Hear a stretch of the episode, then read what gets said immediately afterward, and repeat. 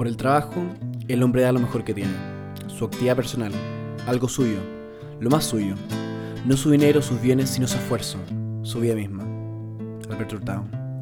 Hoy nos reunimos con Teresita Tagle, profesora del Departamento del Derecho al Trabajo y Seguridad Social de la Facultad de Derecho de la Universidad Católica, directora del Programa de Formación Jurídica para Trabajadores y Empleadores y Premio de Reconocimiento a la Excelencia Docente del año 2017. Así que abre los oídos, tómate tu tiempo y súbete a la camioneta. A ver, para partir entonces, me gustaría colgarme de una frase que leí de usted, en una reflexión que nos llegó, creo que todos los de la Católica por mail, que decía, el Padre Hurtado nos llama a comprender la dignidad del trabajo humano como tarea fundamental de la educación social. Siento que desde siempre me, ha tocado escuchar eso, el trabajo dignifica a la persona, pero creo que nunca me explicaron bien por qué ocurre esto. Entonces, por favor, ahí que se podría explayar. Eh, y ojalá lo pudiéramos transmitir de, persona en persona eh, por todas partes, porque hay una frustración, yo siento una cara triste que tienen muchas personas en las mañanas o tú circulas en tiempos normales, y falta el creerse eso. A ver, ¿por qué la dignidad? Porque el trabajo lo hace una persona, y da lo mismo lo que haga, lo está haciendo ella lo está haciendo esa persona con todas sus características, sus atributos, y por lo tanto el trabajo es digno no por lo que hace, sino por quién lo hace. Y eso está también muy recalcado con posterioridad al padre Hurtado en las encíclicas del Papa Juan Pablo II, ¿ya? que tiene como la, después de Rerum Novarum, las dos encíclicas sociales como más bonitas son, más bonitas, no sé si es la palabra, eh, son Laborem Exercem y Centésimos Annus, ¿ya? Eh, entonces, ¿qué es lo que siento yo? Si la persona sabe, puede que sea que esté, sea el recolector de basura, el que está en el, ascensor apretando botones y no ha visto en el centro, no ha visto la luz y te pregunta cómo está el día, porque no sabe si llueve o no llueve. Em, el hecho que él sienta que él es importante te hace mirar el día de otra manera. ¿ya? Y, el, y en la manera que el resto nos demos cuenta de eso, también los vamos a tratar de una manera digamos, de respeto o de buen trato, que es la palabra que yo empecé desde el año pasado, no sé, se me empezaron a juntar mucha gente contándome, eh, somos más sensibles a aceptar el maltrato. Me refiero a procuradores, abogados recién recibidos, a que el jefe te pegue un grito, que te tire los papeles arriba del escritorio. Hace una generación atrás era parte de, ni lo comentaba, que lata. Eh. Hoy día un abogado o abogada recién recibida llega al estudio y la trata mal el jefe, lo primero que piensa es de aquí me voy. O sea, no tiene una tolerancia. Entonces, tenemos que aprender a que el buen trato es parte de la dignidad del trabajo. ¿ah? O sea, si uno mira esa encíclica em, y dice, tú lo que estás haciendo es terminar de crear el mundo con tu trabajo. Cada uno de su punto, desde su parte. Y lo que me ponían, no es necesario que sea el trabajo que tú más querías hacer. Quizás te tocó otro. Quizás te tocó otro porque, por ejemplo, hoy día no tienes mucho donde elegir donde trabajar, ¿verdad? Te encontraste un trabajo y qué, felicidad. Pero desde donde tú estés, en la manera que te relacionas con otras personas, ya estás viendo la dignidad del trabajo. ¿ah? Porque tú eres el que lleva la dignidad. Entonces, ¿cómo lo hacemos? ¿Cómo lo podemos hacer nosotros? Yo siento que cuando tú en la facultad hay una cosa que la veo bien bonita, supongo que es bastante generalizada. ¿Cómo saludan a cuando entran al baño y la señora está haciendo el aseo? Bueno, además que un personaje en toda la facultad. Mm. Em, o al guardia que está a la subida de la escalera y que yo veo que realmente le pasan algo, si están repartiendo pizzas. Siempre va a haber alguien que le lleva un pedazo al guardia. Em, el trato con la secretaria del decanato. Hay un trato en que existen, los conocemos, pero en muchas partes eh, son invisibles. Entonces, necesita mucha autoestima ese señor, el que dice todas las veces, gracias por venir a París, buenos días, cuando tú vas entrando a Almacenes París, hay un pobre señor que dice todo el día, gracias por venir a París, cuando tú entras y cuando tú sales.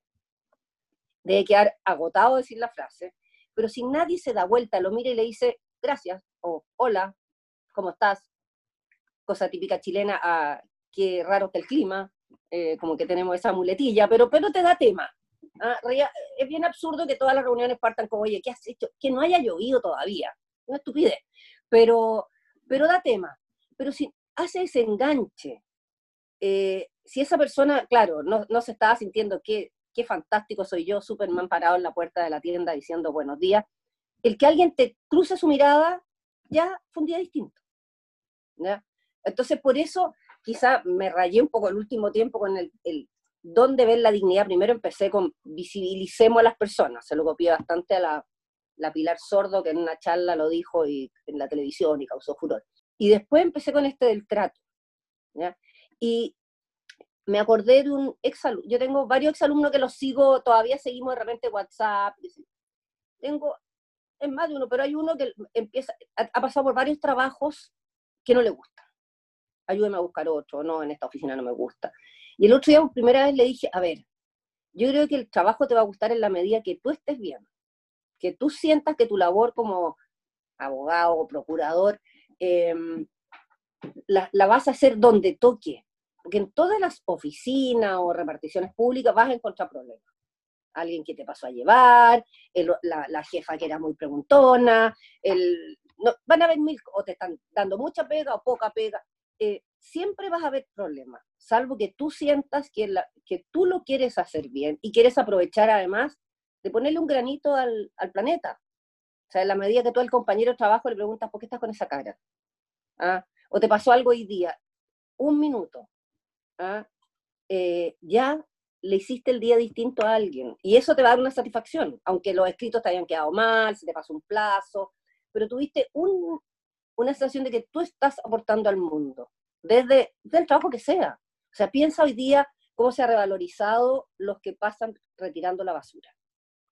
O sea, cuando partió la cuarentena, y yo pensé, la primera que cerraron fue Las Condes, ¿qué se hace con la basura ahora? y los vi llegar y salí para afuera y le dije gracias, por supuesto, inmediatamente me dijeron y me dar una propina. Ah, eh, piérdete una. Pero, chuta, es que son, es fantástico que estén, que es fantástico que los supermercados sigan abiertos. O sea, hay que agradecerle cada vez que uno entra que la cajera siga yendo a trabajar. ¿ah? Pero, y eso es, esa es la dignidad, o sea, la dignidad del trabajo está en la dignidad de la persona.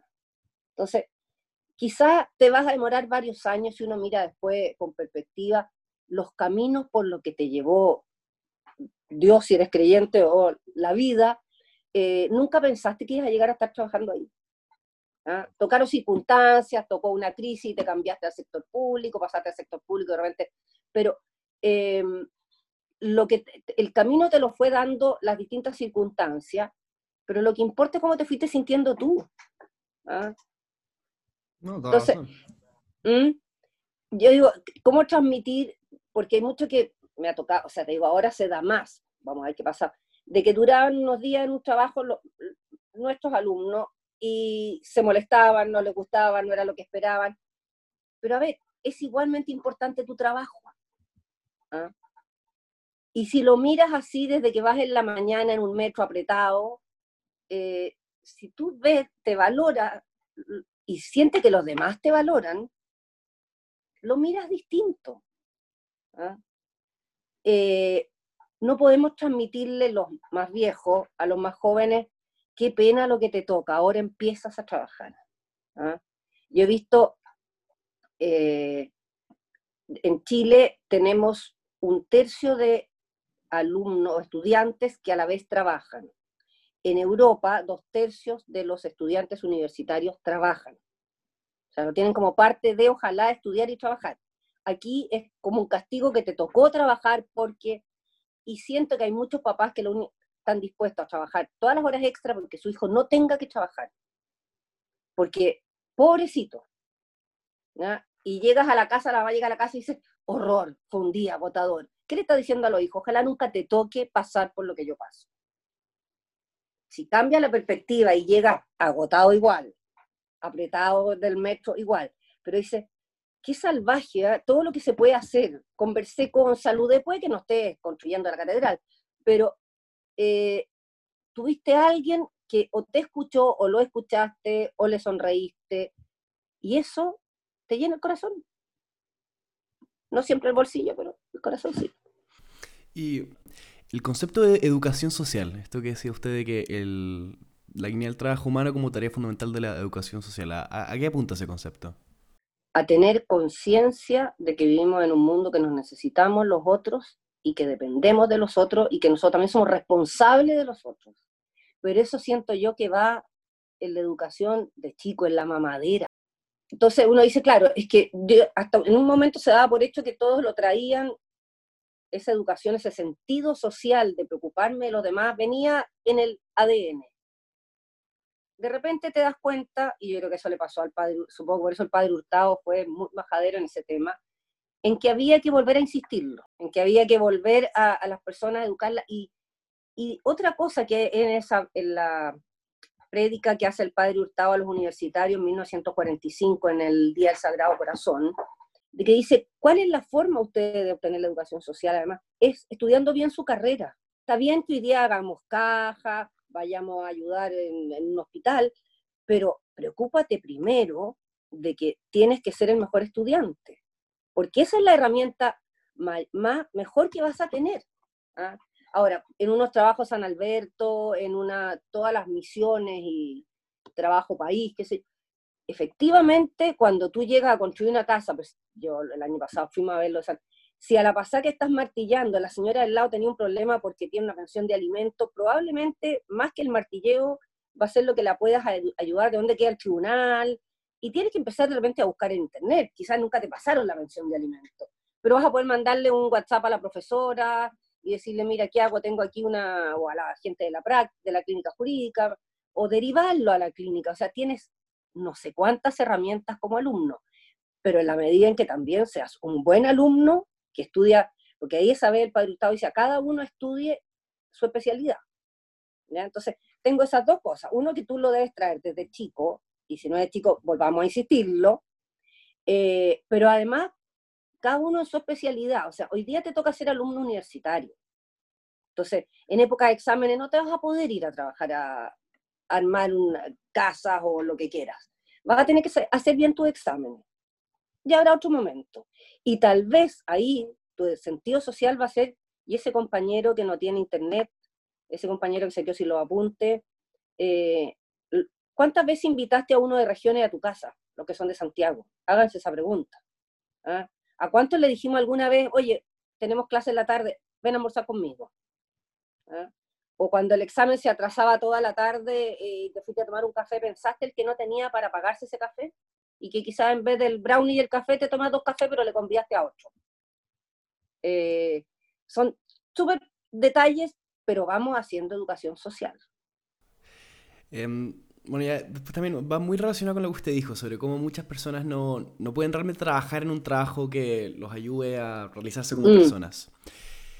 Entonces, debido a esto, que en la práctica muchas personas tienen que anteponer las necesidades económicas mm. por sobre sus deseos personales, ¿cómo puede la persona llegar a realizarse plenamente en este trabajo que tal vez no sea el soñado y, y cómo puede ser feliz? En la medida en que se relacione con otros y ayude a otros, va a ser feliz independiente del trabajo que tenga.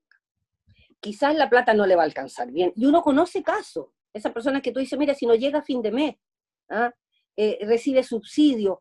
Pero fíjate que, eh, mira, el otro día salió una entrevista, eh, el bus de la solidaridad, no sé si has visto alguna vez, ¿cómo se llama? Jairo, creo. un chiquillo que tiene este bus de la solidaridad. Y él decía, yo vivía en un campamento, chico pero una vez al mes mis papás pescaban una carreta y nos decían, vamos a ayudar a alguno que debe tener menos que nosotros. Entonces, si te estás mirando todo el día a ti mismo, no logré trabajar en lo que quiero, el jefe es un insoportable, mira a la compañera de trabajo cómo está tratando de hacer buchar el piso, lo vas a pasar pésimo. Y hay muchos que lo pasan, por eso me preocupa el trato. Hay gente que efectivamente sufre acoso laboral, sufre hostigamiento, pero si tú piensas a quién puedo ayudar yo, ¿por qué estoy yo en e-, por qué llegué yo a este lugar? No es casualidad. Y desde este lugar es el que yo tengo que tratar de hacer mi felicidad. Y puede que lo haga con mi pareja, con mis abuelos, con los vecinos del barrio. Eh, y el trabajo va a ser un accidente en el día. Porque es tan rico saber que salgo de ahí me voy a la liga a jugar fútbol, eh, que no me importa. ¿Te fijas? Y, y siempre pensando en que quizás hay que seguir buscando para encontrar el trabajo soñado, o sea, nunca quedarte de brazos cruzados. Eh, hay, otra, hay muchas personas que dicen como no me ha llegado el trabajo, no, búsquelo, porque de repente eh, pasa a ser el trabajo soñado el que menos pensaste. y te lo digo por experiencia de personas en la crisis del 83, que tuvieron que salir de trabajos que eran muy entretenidos, profesionales, y en ese momento no quedó otra que irse a trabajar a municipalidades, a trabajo que el sector público todavía tiene alguna capacidad de contratar. Y desde ese día su vida ha sido distinta. O sea, descubrieron otra parte del mundo laboral. ¿ya? Eh, y lo mismo digo con abogados que en vez del estudio terminaron, qué sé yo, en la Corporación de Asistencia Judicial, en la Dirección del Trabajo. Están fascinados y nunca lo pensaron que se iba a ser su camino. Entonces, mm. cuando uno dice, ¿cuál es mi trabajo soñado? Falta mucho. Y, hay varios trabajos indeseables, pero los puedes mirar con otros ojos. Mm. ¿ah? O sea, no se te puede ir la vida en eso. Y, también un poco me ayuda al, al, mundo obrero, también como a la, persona mm. que no tuvo la oportunidad de, poder, de haber podido estudiar y termina en un trabajo que tal vez, un poco como lo que decíamos antes, ¿no? El de Falabella, que tiene mm. un trabajo que tal vez es un poquito más, no sé, mecánico. Mm. También ahí, ¿cómo poder encontrarle ese sentido? Poder, al final, poder realizarse en el vínculo que En el vínculo que hace con los que están al lado tuyo. O sea, en el, en el cafecito que te tomas cuando van llegando en la mañana, en el amigo con que te fuiste en la micro, eh, en la forma que llega a tu casa y le explica, la forma que tú le expliques a tus hijos, a los que te están esperando en la casa, a tu papá, eh, ¿qué fue? ¿Qué viste? Mire, viene una vieja con un perro ridículo, vi, o sea, le puedes buscar la alegría eh, que dicen que va un poco en el carácter nuestro como país, somos más apagados que otros que andan riéndose todo el día. Depende, también va mucho en el carácter, pero el momento que tú sientes que ese trabajo súper mecánico, pero que tienes al lado uno que echa la talla y no falta en un grupo de trabajo el que echa la talla tonta, el que tropezó, y que los demás se ríen. Y eso te hace, también te da alegría. Y quizás no tienes que poner todos los focos en el, en el puro trabajo, porque tal vez el trabajo es súper latoso, súper mecánico, pero con eso estás logrando pagarle los estudios a tu hijo, eh, la enfermedad a tu mamá, y llevas comida a tu casa. Entonces, mira el objetivo del trabajo. Pero si tú piensas, mira, el trabajo es súper lata, pero mira lo que logro con, lo que me pagan. Estoy logrando comprar pañales, estoy logrando comprar los remedios. Bueno, ese es el objetivo. Pero tienes, quizás alguien tiene que decírtelo de repente. Porque si no te quedas como que por culpa del pecado original tenemos que trabajar con el sudor de la frente. Ah, entonces es mi castigo. Y esa es la, vuelta que supone que se le da al mundo del trabajo eh, la llegada del cristianismo. Antes, acuérdate que los emperadores no había que ser soldado, intelectual, filósofo, pero no trabajador. Y luego aparece la historia del cristianismo, Jesús, Jesús trabaja, su papá es carpintero, por lo tanto trabajar es muy importante. Mm. Y no es un castigo, nosotros, yo siento que en la universidad uno cuando va saliendo al mundo del trabajo como que te llegó, ahora sí, te van a castigar, tienes que empezar a cumplir horario, cortarte el pelo, ah, horroroso. Eh, ponerte zapato, a la medida de sacarse la zapatilla, ponerse un terno, varios, o sea, eh, todo es malo. ¿Ah? Pero bueno, piensa qué vas a poder hacer. Por último, dicen que ya se va a acabar el sudeste asiático, pero bueno, mira, yo voy a trabajar porque eh, quiero viajar, quiero conocer, y ojalá agregue y quiero ayudar a otros. A mí los que me decían solo quiero viajar me empezaba a doler la guata, porque creo que podía ser viajar, conocer, pero para, agreguémosle un algo. ¿ah? Quiero conocer ese mundo porque tal vez yo puedo, ah, pero puede ser ese objetivo, quiero seguir estudiando, me quiero pagar un magíster. Em, y en eso que, claro, que el trabajo del día a día, como dices tú, todos los que son trabajadores de bajo ingreso, pero tienen que ver el objetivo más allá. Y por eso me duele cuando hay personas que como que les predican eh, odiosidad. Hay problemas, hay empleadores que no cumplen, pero hay la gran mayoría que cumple o que no paga más porque tampoco puede, lo estamos viendo en estos días, ¿verdad? Toda la, microempresa eh, no es que quiera arrancarse, es que no tiene como pagar ni la luz ni el agua del restaurante, la tienda o qué sé yo. ¿Ah? pero entonces, no es que quieran ser malos. ¿ya? en la facultad tiene un programa que se llama Programa de Formación Jurídica para Trabajadores y Empleadores, hace siete años. Y nosotros hacemos clases todo el año, dos cursos, uno para trabajadores, chilenos y extranjeros, en algún tiempo son puro extranjero, o mayoritariamente, y otro para pequeños, o sea, microempleadores. Esos empleadores, el problema que tenían o que tienen es que no saben derecho. No saben que hay que hacer el contrato escrito. No saben lo, grave que es no pagar las cotizaciones. Y hemos tenido los cursos llenos, salvo tuvimos, interrumpimos a mediados de octubre porque no podían ir a clase en la tarde a la Casa Central, y ahí estamos parados ahora, estamos viendo si hacemos algo online con dirigentes sindicales, pero hemos pasado varios ya años con grado, y se gradúan en la Casa Central, y eso uno era por eso sé que el rector eh, llegó, de que se dieran a conocer esas cosas, porque realmente nadie las, o sea, imagínate que propios alumnos mm. de la facultad, algunos no lo saben, cuando funciona solo con alumnos de la universidad, o sea, de, la facultad. los profesores en la clase gratis, los ayudantes son alumnos desde ahora de segundo año van a ser algunos, empiezan ya a servir el café, eh, a pasar las pruebas, eh, pero lo que, la inquietud que teníamos nosotros es que existía toda esa parte empleadora, que arma un taller, pone una verdulería en la esquina de su casa, y tú dices, trata mal, no cumple, pero es que no tiene idea.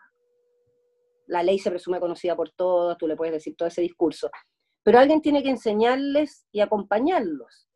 Ella también lo está haciendo la clínica jurídica, y para nosotros ha sido una buena experiencia, y lo, el año pasado todos los alumnos del ramo nuestro tuvieron que ir por lo menos a una clase de esa, ¿ya? Eh, era parte, era obligatorio, para que lo conocieran, pues que después nunca más lo, lo miraran, pero descubrieran que había ese mundo y todo lo que se puede hacer en ese mundo. ¿ah? Mm. Entonces, cuando yo digo, por eso, más que decir odiosidades, a ver, acerquémonos a, a ver cómo podemos enseñar, cómo podemos corregir, hay errores metidos a veces por generaciones. Y para ir cerrando entonces como última pregunta, eh, en su opinión, ¿dónde cree que se están viendo más vulnerados los derechos de los trabajadores en Chile? ¿Y qué solución se le puede dar para remediar esta situación? Ten claro que la respuesta que yo te habría dado en diciembre a la que te doy hoy día es diametralmente opuesta. El mundo se nos cambió completo. ¿ah? Em, hoy día el problema es, hoy día acaba de salir el INE dio el porcentaje de cesantía el último trimestre de Chile y dice 9%, y estamos todos seguros que es, más. El problema es que medirlo ha sido muy difícil con cuarentena. De hecho, la Universidad de Chile dijo que Santiago tenía un 15,6, el estudio de, del que saca la Universidad de Chile en paralelo al INE. Eh, yo creo que vamos a llegar alrededor de más de un 20% de cesantía.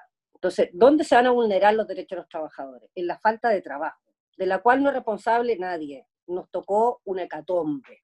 Aquí podríamos haber tenido el código más perfecto, eh, los sistemas igual, habría, nadie vio venir esto, nadie, y, no es nuestro, es de todo el mundo. Es la única como tranquilidad. Si, si Estados Unidos le cayó encima de esta manera, si a Italia, España, eh, con su legislación social y lo que tenían mejor que no, igual. Entonces, hoy día, ¿dónde veo yo? Es eh, la falta de trabajo, y luego la falta de explicación de qué está pasando. ¿ah? Esa cola frente a la administradora de fondos de cesantía, que gana de poder mandar a unos alumnos a explicar, mira, te lo hago online, dame tus datos. Y también, también tenemos un grupo de empleadores que está también tan aterrado de que se le está viniendo abajo la línea aérea, eh, o sea, cosas grandes, ¿verdad? Que no alcanzan a darse cuenta, o sea, en la pasada los trabajadores están pasando pésimo, pero ellos están tratando de salvar o sea, el mínimo de, no, es por llevarse capital a la casa, es de salvar la, la industria, porque con dos o tres meses cerrados, nadie, nadie estaba preparado. Entonces, sí se están vulnerando sus derechos, pero también hay una gran conciencia de preocuparse de esos derechos.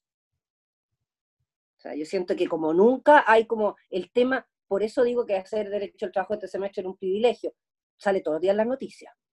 Todos los días hay alguien opinando A, B o C.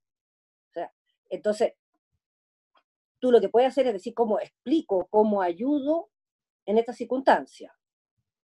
Pero el problema económico, aunque llenemos de derechos, sí, tenemos que ver cómo salimos de esta. ¿ah? Vamos a tener que hacer eh, empleos probablemente fiscales del Estado que puedan eh, eh, ayudar a dar empleo público, lo que se está, el FOGAPE que está dándole crédito a, a las pequeñas empresas para que puedan seguir trabajando, que no está muy claro si va a resultar, pero no, no, no podría decirte si hay un rubro, eh, eh, creo que la situación tiene a todos de cabeza y tenemos que ver eh, en coordinación cómo vamos saliendo de a poco. Pero siento que igual los estudiantes de Derecho tienen mucho cómo ayudar, incluso online, redes sociales, de explicar las cosas. ¿Qué significa suspensión de la relación laboral? ¿Qué significa que me suspendieron el contrato? Y el otro grupo que está muy afectado es la economía informal, los trabajadores informales. Todos esos trabajadores que no tenían contrato ¿ah? eh, y que no tenían cotizaciones y que ahora se dan cuenta que no tienen nada en sus manos. Y que salían todos los días para buscar con el carrito que piensa solo alrededor de la, de la casa central, el carrito de los jugos, el señor que vendía sushi. Eh, ¿Dónde están? ¿De qué están viviendo? Eh, y esa era economía informal. Y las personas, muchas no, no le, les iba mejor así que entrando al mercado formal. Era mejor estar en la esquina haciendo malabarismo, sacabas más que como ingreso mínimo en una empresa en que te llenaban de instrucciones. Pero hoy día es nada. Pero no, no podría decirte culpables. O sea, no creo que, mira, ahí los están vulnerando. No. Creo que como sociedad vamos a tener que tomarnos la mano y ver cómo salimos adelante de esto. Y probablemente mucho de lo que habíamos soñado de mejoras en derecho al trabajo van a quedar guardadas para más adelante.